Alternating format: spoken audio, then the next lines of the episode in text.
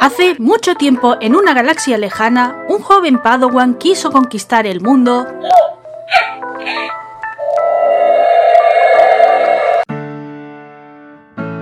Y me da que lo consiguió, o al menos todo el mundo estamos con el niño T-Child que no podemos, y el que habéis escuchado es Yodita, que es el que tenemos por aquí en casa, que los que me sigáis por Instagram y por mi cuenta personal de Twitter, pues de vez en cuando aparece por ahí. Pero para que no me trolee más, lo he acostado un ratito y vamos a aprovechar este rato para ofreceros un nuevo episodio de la zona streaming. Sí, dos en un mismo mes porque ya os comenté que el de Star Trek realmente era el que tendría que haberos ofrecido en abril y el de mayo pues es el de Star Wars porque es el mes del friquismo, a finales de mes tenemos el orgullo, pero a principios el 4 de mayo, para ser más exacto, tenemos el Star Wars Day. Es una celebración que mundialmente tiene mucho apoyo, o sea, todo el mundo lo celebra. Es trending topic, por tanto, en Twitter y en redes sociales que tengan rankings de hashtags o de temas, temáticas, topics. Para Marveliana Tecnóloga es un día muy especial y es que el año pasado, junto a Sergio, nuestro colaborador, montamos un especial muy chulo. Él nos explicó, pues, de dónde venía el tema del Star Wars Day. También nos habló de las primeras trilogías de las películas, o sea, la que ahora es la 4, 5 y 6 y una servidora habló de la primera temporada de Mandalorian y concretamente más en profundidad y aportando detalles que se comparten en la galería Disney, que es el making of de la primera temporada de esta serie. Y bien, esto nos da muchos detalles de por qué es tan especial para este podcast, pues resulta de que es el episodio más escuchado de nuestra segunda temporada. Por lo tanto, es un cariño especial que le tenemos al Star Wars Day porque nos dio muchísimo y por ello este año no quería faltar. Desgraciadamente, por falta de tiempo y demás, ha pasado quería plantearlo para el 5 de mayo, que tampoco está mal, porque es el día de los Sith. O sea, los que son seguidores del lado oscuro y demás realmente celebran el día 5 porque también tiene un juego de palabras y una celebración propia. Pero creo que tengo que ser justa y me da la sensación de que va a llegar a vuestros oídos este episodio el viernes. Que tengo que deciros que tampoco lo veo mal, ¿eh? esta decisión, porque resulta de que, claro, como el Star Wars Day este año ha caído entre semana, muchas celebraciones celebraciones se van a hacer entre el viernes, sábado y domingo. Entonces, pues como que aún estoy dentro, ¿no? De la parrilla y de las celebraciones del Star Wars Day, así que no me siento del todo mal. Otro aspecto que también ha cambiado de este episodio es el tema que iba a tratar, y es que quería hacer pues un especial de Mandalorian analizando la primera y segunda temporada, ahora de que en el podcast pues ya oficialmente estamos entrando a spoilers y siento de que el otro pues quedó muy pinceladas al aire porque no me quise meter en la trama ni dar muchas sorpresas porque eh, muchos me podían decir de que eran spoilers y bueno, aún estaba ahí emitiéndose y demás, entonces pues quise hacer eso, una reseña light y este año pues me quería resarcir y hacer pues un análisis en profundidad, dando mi opinión y compartiendo pues todas las sensaciones, además de ampliando obviamente pues lo de la segunda temporada que en ese audio no se había incluido. Pero en Disney Plus han decidido que el Star Wars Day era un buen día para presentar la nueva serie de animación de la saga, que es La Remesa Mala. Así que para no entrar en el mismo roque con Mandalorian y ofrecer pues un análisis de una serie que acaba de empezar y que por lo tanto mucha gente quizá no queréis escuchar porque puede contener spoilers y ser injustos porque creo que una serie está bien analizarla una vez se han visto todos los episodios, creo que lo justo es hacer pues el análisis de otro proyecto que es de donde nace la remisa mala, que es la mítica saga de The Clone Wars. Así que finalmente vamos a hablar del proyecto más querido y que todos los fans quedan cautivados una vez llega a sus manos. Hay que decir o avisar de que va a tener spoilers, como digo, no son detalles importantes ni destripo la trama de una manera bestia, pero si hay algún Padawan que no le gusta nada saber detalles y que quiere ir pues limpio y que la fuerza no le haya revelado ningún detalle, comentaros de que a lo mejor este episodio entonces no es muy acorde y que es mejor que os lo guardéis una vez que hayáis visto la serie. Si sois Seeds, que también no me olvido de vosotros, o Padawans valientes, pues nada, entonces os espero y nada, pues continuamos. Si escucháis estas palabras pueden ocurrir dos cosas. Una, que la confundáis con la película de live action, o sea, la segunda película que los fans conocen como precuelas, pero hay que decir que ahí es el ataque de los clones, y es que es el nacimiento de ese ejército y lo vemos aparecer y pues nos dan los primeros detalles de cómo se forma y empezamos a ver de que no es todo oro lo que reluce. Y la otra relación que podemos hacer es pensar que solo es una serie, y es que realmente The Clone Wars no era una serie, sino que nació como una idea de ofrecer la primera película de animación 3D de la saga. Y para este cometido escogieron a un joven Dave Filoni que lo acababan de conocer y contratar para una serie de episodios que emitieron en 2D y le dijeron, oye, Lucas está muy contento con tu trabajo y demás y quiere que lleves esto de 3D. Él, claro, nunca había trabajado con 3D y dijo, pero ¿qué me estáis haciendo si es imposible? Y bueno, por suerte lo convencieron para aceptar este trabajo y le gustó tanto que se ha quedado y es el artífice de todas las series de 3D que veamos de Star Wars e incluso en la actualidad es un pez gordos en el universo de Lucasfilms porque, sin ir más lejos, es uno de los productores y el que ha hecho de que tenga tanto éxito la serie de The Mandalorian.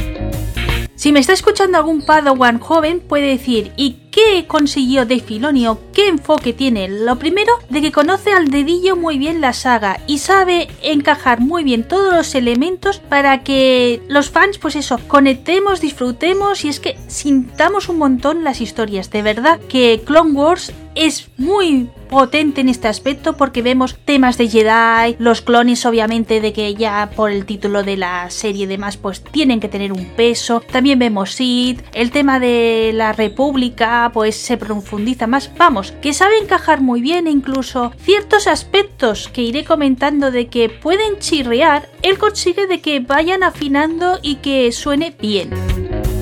Soy consciente que me he desviado mucho, así que recapitulo y os comento de que The Clone Wars, como ya he dicho, realmente inicialmente iba a ser una película que nos iban a ofrecer a los fans al cine. Es más, estrenó el 15 de agosto del 2008, aunque hay países que es verdad que llegó en septiembre, ¿de acuerdo? O sea, se puede decir que en el verano del 2008 llegó este proyecto, los fans fueron súper emocionados y tuvo una acogida tan buena que finalmente George Lucas dijo, mira, esto es un filón bestial y lo vamos a aprovechar en el formato que mejor puede lucir, que es una serie. De ahí de que sí, existe una serie de The Clone Wars, pero el germen inicial es esta película. E incluso os tengo que decir que si no la habéis visto, os recomiendo verla porque la serie empieza muy de pronto y muy bestia porque ya da por hecho de que estamos situados en la trama al ya haber visto la película. De ahí de que para mí es imprescindible e incluso si no queremos empezar mal con la serie, es imprescindible ver la película. La trama del film lo podríamos resumir en que es una batalla y un conflicto que hay en estas guerras clon y vemos cómo eh, la república y los separatistas pues están enfrentados y están intentando ganar. Y por ello vemos las diferentes vías que hay para conseguir pues salir victoriosos en un conflicto de este estilo. Uno de ellos son los aliados y uno que es muy conocido, que es Jabba pues ha perdido a su hijo, se ha sido secuestrado y dice a los Jedi que si le devuelve a su hijo sano y salvo, pues que él apoyará a la República. Entonces es importante porque eh, Tatooine está estratégicamente, entonces pues es un golpe muy duro para los separatistas. A nivel de personajes, pues bueno, vemos a todos los que conocemos y por tanto todos tendremos algún sentimiento de decir, ¡ay qué guay! Aparece este o el otro. Pero sí que es verdad de que hay que decir que esta película sienta y presenta ya algunos personajes para de cara a la serie. Por ejemplo, en el tema de los clones, pues vemos el funcionamiento y demás, pero ya nos introducen al Capitán Rex y a Cody, que son los jefes de los pelotones que llevan Anakin Skywalker y Obi-Wan Kenobi. Y sí, me he dejado la estrella y la personaje que todo el mundo adora y que considera pues eso, que The Clone Wars vale la pena que haya existido para que llegara a nuestras vidas, que es Ahsoka Tano. Y bien, ¿quién es esta jovencita? Pues Ahsoka Tano es una Padawan que acaba de salir de la Academia Jedi y ya tiene el nivel suficiente para que tenga un maestro propio y que vaya aprendiendo a nivel de la experiencia, porque los conocimientos los tiene, pero la experiencia le falta. Entonces, pues, en la figura de los Jedi siempre hay maestro y aprendiz. Entonces, deciden de que sea el aprendiz de Anakin Skywalker. Él nunca ha querido ser maestro y es más, cuando llega a sus vidas, Obi-Wan dice, bueno, como tú ya eres mayor y ya no eres mi aprendiz, voy a coger uno nuevo. Así que cuando llega a sus vidas la joven Tano, pues dicen, ¡ay, qué bien! Eres la nueva aprendiz de Obi-Wan. Y él ya dice, no, a mí el maestro Yoda me ha dicho que mi nuevo maestro es Anakin Skywalker. Eso crea un conflicto y durante toda la película vamos a ver cómo Ahsoka se tiene que ganar el respeto, el cariño de Skywalker para que al final sí termine siendo la Padawan de este y no de Obi-Wan Kenobi. La película tengo que decir que es fantástica, no le tengo ninguna pega, a mí me ha gustado mucho y que no me extraña de que en su momento tuviera tanto éxito que decidieran eso, hacer una serie, aunque hay que decir de que hay una gran discrepancia que es en la figura de Ahsoka Tano, y es que en la tercera película de las precuelas, la que lleva el título de La venganza del Sith, en ningún momento vemos que Anakin esté acompañado de una Padawan, entonces claro, es un ¿qué ha pasado con Ahsoka? Porque incluso en las películas es como que nunca ha tenido una aprendiz, entonces, esa discrepancia creo que The Clone Wars ya nace con ella y que tiene un trabajo muy duro para los que nos gusta los detallitos perfectos y que no haya, pues eso, eh, ninguna duda en el tema argumental. Es un trabajo que Dave Filoni se marca y que ya comentaré cuando entremos en el de las series si acierta o por otro lado, pues fracasa. La serie. No tardó mucho más en llegar a nuestras vidas, y es que la primera emisión del primer episodio fue el 3 de octubre del 2008. O sea, dos meses después de que llegara esta película que acabamos de hablar, y finalizó después de siete temporadas el 8 de mayo del 2020. Tengo que decir que este finalizar es en España, sé que en Latinoamérica fue un poco más tarde, porque tardó obviamente en llegar Disney Plus en esos territorios, y en el caso americano, pues unos meses antes. Entonces, pues bueno, que sepamos de que hay esas variaciones, pero a nivel de castellano, ¿no? Que es lo que yo veo y comparto, pues fue en ese día cuando pudimos disfrutar del último episodio de la serie de The Clone Wars. Si habéis hecho los cálculos de la emisión de la serie son unos 12 años, esto hace de que no sea uno por temporada, sea por año, y nos demuestra de que ha sido una serie irregular, o sea que ha habido veces de que nos han ofrecido una temporada y luego ha tenido ciertos parones. Esto lo destaco no como crítica, sino para que nos situemos bien de que por este sentido, pues podemos ver ciertos cambios bruscos entre temporadas y en especial se nota muchísimo en el tema gráfico y es que la serie no tiene una continuidad gráfica en las siete temporadas porque claro, con el tiempo que va pasando y demás van habiendo mejoras y se implementan en ellas con lo que podemos ver una excelente calidad en esta séptima temporada que se emitió en el 2020 y puede de que nos decepcione un poco la calidad de 3D que tiene en el 2008. Entonces hay que situarse de que es eso de que va evolucionando con el tiempo, la técnica y que incluso en el tema de tramas podemos ver cambios.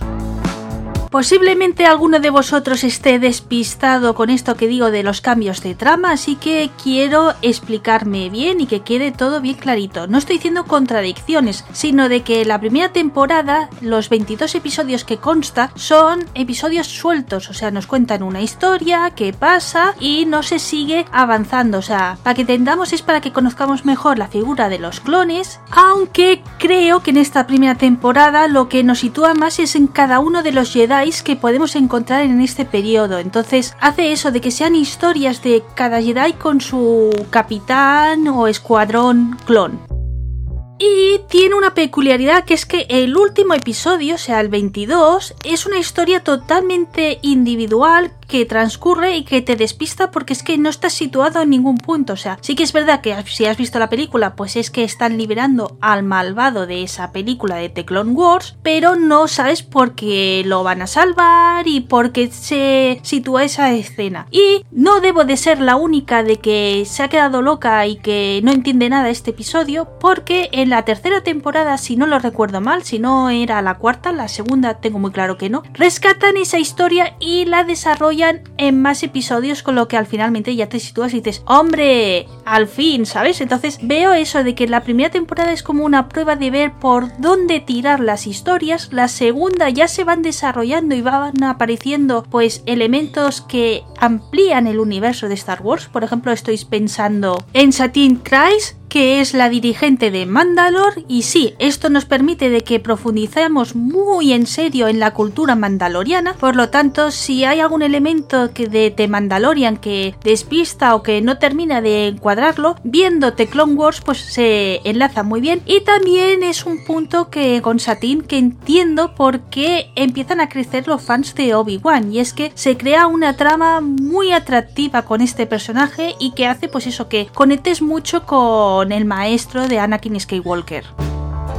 Otro personaje que considero que es muy bueno y que incluso me sabe mal de que lo hayan desaprovechado es Asak Ventres. Es la pupila del conde Dooku, uno de los Sith que tenemos y que conocemos de la gran pantalla, y en esta serie pues eso tiene una aprendiz que como digo aparece poco y viendo el potencial que tiene de las pocas apariciones que tiene, a mí me sabe mal de verdad de que no se le haya dado más protagonismo. Y es que procede de un clan que es de brujas, entonces pues cuando empiezas a profundizar en ese mundo pues son episodios muy chulos y encima esa raza o ese ese pueblo es el mismo que el de Darth Maul. Y es más, por culpa de Ventres, regresa a la vida este personaje. Sí, habéis escuchado bien. Darth Maul vuelve en The Clone Wars y lo podemos disfrutar en las últimas temporadas. Es verdad que es un personaje secundario, pero si os gusta y sois seguidores de él, pues de verdad que no defrauda estas apariciones que tiene en la serie. Y otros dos personajes secundarios que creo que tienen un peso muy interesante y que es injusto que no les mencione o les dé el sitio que se merecen en este episodio es el cazarrecompensa Cat Bane y el pirata Hondo Omaka. En el caso del recompensas es porque nos da las mejores tramas a mi punto de vista de, Clone Wars, o sea, los episodios que aparece él pues tienen un cariz especial y muy picarrón y demás y a mí pues lo dicho, me encanta. Y en el caso del pirata pues ocurre de que aparece en futuras series de animación 3D, o sea, es un personaje más y que tiene un carisma, entonces si no nos queremos perder en el futuro de la saga, pues se hace imprescindible conocer mejor y más a fondo a este personaje en esta serie.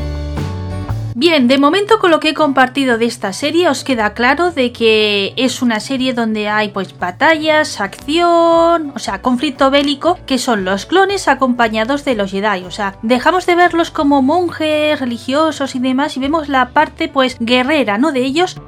hay que decir que al principio no crea esa o no se nos transmite esa dualidad y ese malestar de los Jedi de ir perdiendo, ¿no? El ser los guardianes de la paz y más adelante en las últimas temporadas pues ese sentir se va notando y a mí me gusta mucho lo que se crea, particularmente cuando es Yoda o Obi-Wan los que manifiestan estas dudas, porque realmente dan ciertos mensajes que te invitan a la reflexión e incluso creo que dan las claves del por qué, ¿no? Finalmente los Jedi terminan desapareciendo, o sea, pensamos son los Sith, que son malos o les han engañado y demás. Quizá es en estos pequeños detalles y que pierden la esencia el motivo real de que la orden Jedi pues quede tan dañada. Entonces esas reflexiones creo que son justas y también pues se ven muy bien contravariadas en el tema de las generaciones, ¿no? Porque claro, ellos sí que han vivido en la paz y en una figura más espiritual, como digo, de los Jedi. Y por ejemplo, Ahsoka, pues claro, su formación está siendo en plena guerra, por lo tanto vemos un perfil de Jedi totalmente diferente y el protagonismo que va cogiendo la joven Ahsoka hay que decir que es brillante y que por eso, pues lo dicho, para mí es la protagonista de la serie. Y sí, reconduzco que yo cuando me pongo a hablar de los Jedi, pues pierdo el norte. Lo que os quería decir de que la serie no solo son Jedi y clones, sino que si os gusta, por ejemplo, la parte política que vemos, por ejemplo, en la amenaza fantasma, pues se sigue manifestando en ciertos episodios porque Padme y Jar Jar Binks también tienen su protagonismo y también van saliendo en la serie. Sí, Jar Jar Binks sé que es muy odiado y que posiblemente muchos nos guste la noticia, pero Padme quiero deciros que, que también aparece, que también si sois fans de los androides pues también aparecen, tanto C3PO como R2D2. Hay que decir que este segundo tiene muchísimo protagonismo y tiene un arco argumental de una misión que tiene que hacer que es fantástica, o sea, la disfruté muchísimo y te hace llorar tanto al ver la entrega que tiene ese droide y lo importante que es en todo el proceso, que es que se ha vuelto mi favorito. O sea, ya sabéis que a mí me gusta BB8 y que también me gusta mucho Chopper, que es de otra serie de animación 3D que hablaremos más a futuro. Pero R2 hay que decir de que le tengo un hueco guardado porque me demuestra eso, que es que es el mejor eh, robot que hay de la saga. Pero si me está escuchando algún fan del lado oscuro, hay que decir que en The Clone Wars también tienen su protagonismo y su chicha. O sea, he dicho ya que está con Deduku, que tiene su rama. También vemos como Palpatine juega su doble papel de presidente del Senado, o sea, el lado bueno, y también como es el líder separatista ahí por detrás. Pero hay una figura que no he mencionado y para mí es el más potente del lado oscuro, que es el general Grievous lo conocemos de las películas y aquí en Clone Wars pues tiene una trama argumental donde tiene un peso muy bueno. Y todo el lado oscuro me gusta porque lo que demuestra es que no están unidos, sino que de verdad les va por poder y que si los Jedi no han podido vencerlos y al final pues pasa toda la trama de la primera película de la nueva esperanza y demás, pues no ha sido porque hayan sido más listos o hayan estado mejor organizados los Sith, sino que han tenido más golpe de suerte porque la verdad que el boicoteo que se hacen entre ellos es bestial y demuestra eso de que no es como quizá algunos nos habíamos planteado ese lado y me gusta eso que te permite no reflexionar la serie sobre cada una de las parcelas que forman parte de este universo de Star Wars. Creo que con todo esto que os he comentado, la pregunta de qué esperar de The Clone Wars, pues ya lo tenéis, tanto si sois de los que valoráis el tema gráfico como el tema de tramas o personajes, pero hay un aspecto que sí que me gustaría destacarlo, ya que he comentado de que habré un melón y una discrepancia con la aparición de Ahsoka Tano. Y es que si nos decidimos a ver esta serie, muchos de los interrogantes que tenemos al ver las películas quedan despejadas. ¿Qué quiero decir con esto? Pues que, bueno, por ejemplo, el tema de que los Jedi no regresen todos del otro lado una vez que fallecen, o sea, que no aparezcan en modo holograma y puedan guiar pues a los que están cercanos a la fuerza, es un detalle de que a muchos pues nos ha crispado y que no entendíamos, ¿no? Entonces, en esta serie, al final de ella, o sea, para la temporada 6, si no recuerdo mal, esta cuestión se trata al final de ella y queda totalmente bien resuelta. Incluso se ve claramente el papel que juega Quillón que si no os acordáis es el maestro de Obi-Wan y el que encuentra a Anakin y considera de que es el elegido. También otra cuestión que fue muy criticada en las precuelas era el Jedi que había contratado a los clones, o sea, era un punto pues que quedaba ahí abierto y que daba discrepancias. Pues bien, Dave Filoni ese melón lo coge, lo trata y le da también un significado y te sitúa de una manera que creo que es muy correctamente. Y quizá muchos estaréis pensando si considero de que el motivo por el cual no sale a Tano en las películas si tiene sentido. Y hay que decir que sí. Al final de la quinta temporada pasa algo y se entiende entonces el por qué no aparece Ahsoka como Jedi ni se menciona. Y entonces, pues hay que decir de que la aparición de Ahsoka no es una discrepancia a fin de cuentas porque se soluciona correctamente. Como ya he dicho, la serie consta de 7 temporadas y de la primera a la cuarta constan de 22 episodios cada una, después la 5 tiene 20 episodios, o sea, retiran 2, en la 6 solo consta de 13 episodios y la última temporada son 12 episodios. Estos episodios tienen una duración de alrededor de 24 minutos, lo que hace de que sean pues episodios ágiles, dinámicos y que no se hagan pesados e incluso sea difícil decir de que vas a ver uno al día, o sea, al menos dos o media temporada caen tranquilamente. Y para que me quede contenta con este episodio que os estoy ofreciendo, me quedan solo destacar tres aspectos. El primero es una curiosidad y es que si oís la serie en inglés, o sea en el versión original, hay que deciros de que uno de los mandalorianos tiene la voz de John Fabre. Eso quiere decir de que ya conocía bien la franquicia antes de tocar The Mandalorian e incluso con este dato tenéis la información de que es una persona que controlaba muy bien el universo de Mandalor y que por ello pues The Mandalorian brilla tanto y ha podido resurgir también a la saga de un momento pues que estaba delicadillo. El segundo aspecto que quiero mencionar es el espíritu que podemos encontrar en la séptima temporada, y es que es una temporada que su trama se solapa con la tercera película, o sea, la venganza de los Sith. Un hecho que puede ser peligroso porque claro, puedes entrar en las contradicciones, pero que Dave Filoni lo lleva muy bien y en la Orden 66 vemos otros detalles de que nos faltan y lo dicho, se enriquece muchísimo más la historia y ese sabor de despedida que ya sabemos que vamos a tener, pues crea una cosilla de que la verdad que en muchos episodios tienes un nudo en la garganta porque son emotivos al 100%. Aunque os tengo que decir de que en el último episodio, o sea, al final de todo, la resolución a mí me decepcionó bastante porque, como he dicho, Dave Filoni demuestra de que hila muy bien y que no deja ninguna cosa al aire o con contradicciones muy bestias. Y sin embargo el final que tiene en Clone Wars se contradice ciertos aspectos y ciertas informaciones que tenemos de Rebels. Y como estaba él también delante, pues a mí me sorprendió a mal ese gazapo. Y bueno, pues ya os aviso de que si seguís viendo Rebels, pues prepararos porque tiene esa pequeña contradicción de que, por ejemplo, con la aparición de Ahsoka no lo ha tenido, lo he dicho, lo arregla muy bien con las películas, pero en su propio universo hay una contradicción muy fuerte. Entonces, pues bueno, que tenemos eso. Y la tercera y última cosa es el asunto de los clones, y es que son los protagonistas, están en el título y apenas se ha hablado de ellos. Y esto no puede ser. Hay que decir de que clones hay muchísimos y aparecen a porrón y que en cada episodio hay al menos alguno. Sí, es verdad que como he mencionado, los que tienen más protagonismo o más fans es Rex, porque es el capitán que tiene el escuadrón de Anakin y Ahsoka, y después Cody también va apareciendo mucho al ser la mano derecha de Obi-Wan. Pero estos no son los únicos clones que tienen nombre o peso en la historia, como ya he dicho, hay muchísimos y se profundiza tanto en la idea del sentimiento, ¿no? De ser clones, qué significa, el tema de ser, pues, soldados, qué pasará después de la guerra, o sea, todos esos misterios, e incluso descubrimos que hay clones que han desertado y que tienen otro tipo de vida, y entonces crean ciertas moralidades y demás que son muy interesantes, aunque el grupo que aparece en la sexta temporada y que a mí me cautiva es la Fuerza Clon 99, más conocidos como la Remesa Mala. Sí, es el grupo que protagoniza la nueva serie que se estrenó el 4 de mayo en Disney Plus, pero que como ya había adelantado, pues aparecían en The Clone Wars. Solo salen en dos episodios, pero de verdad que conquistan a todo el mundo, que te dejan con más sabor y que no me extraña que eso, que se hayan ganado su propia serie.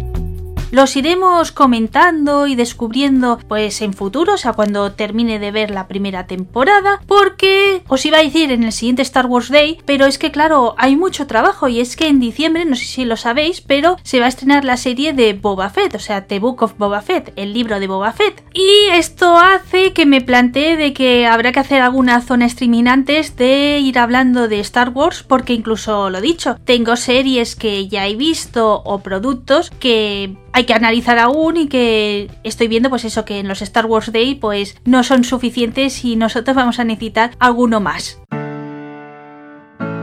Y bien, pues ahora sí que hemos llegado al final del episodio. Espero que os haya gustado. Si habéis visto la serie y queréis comentar conmigo, pues os espero en comentarios o por mis redes sociales, ya sea la personal de Hewin Kudo, la de Capitana Podcast o en Aloha Onda, si veis el, episodio por ahí y demás, pues comentad sin miedo porque me llegará a mis oídos. Muchas gracias por escucharme. En mayo, pues este es el último audio, ¿de acuerdo? Ya volveremos en junio y espero que ya de una vez, ya al día y con una zona streaming con una zona Marvel, porque materiales hay, lo que pasa, incluso noticias Marvel ha habido esta semana. Y nada, pues estoy muy contenta de que al fin poder decir de que he quitado ese tapón, porque de verdad que es que estos episodios, pues me da un poco de rabia no haberlos podido llevar al día y demás, y que haya habido algún mes que incluso no hayamos emitido. Pero bueno, espero que cambie la tendencia pronto, estamos en contacto y que la fuerza os acompañe.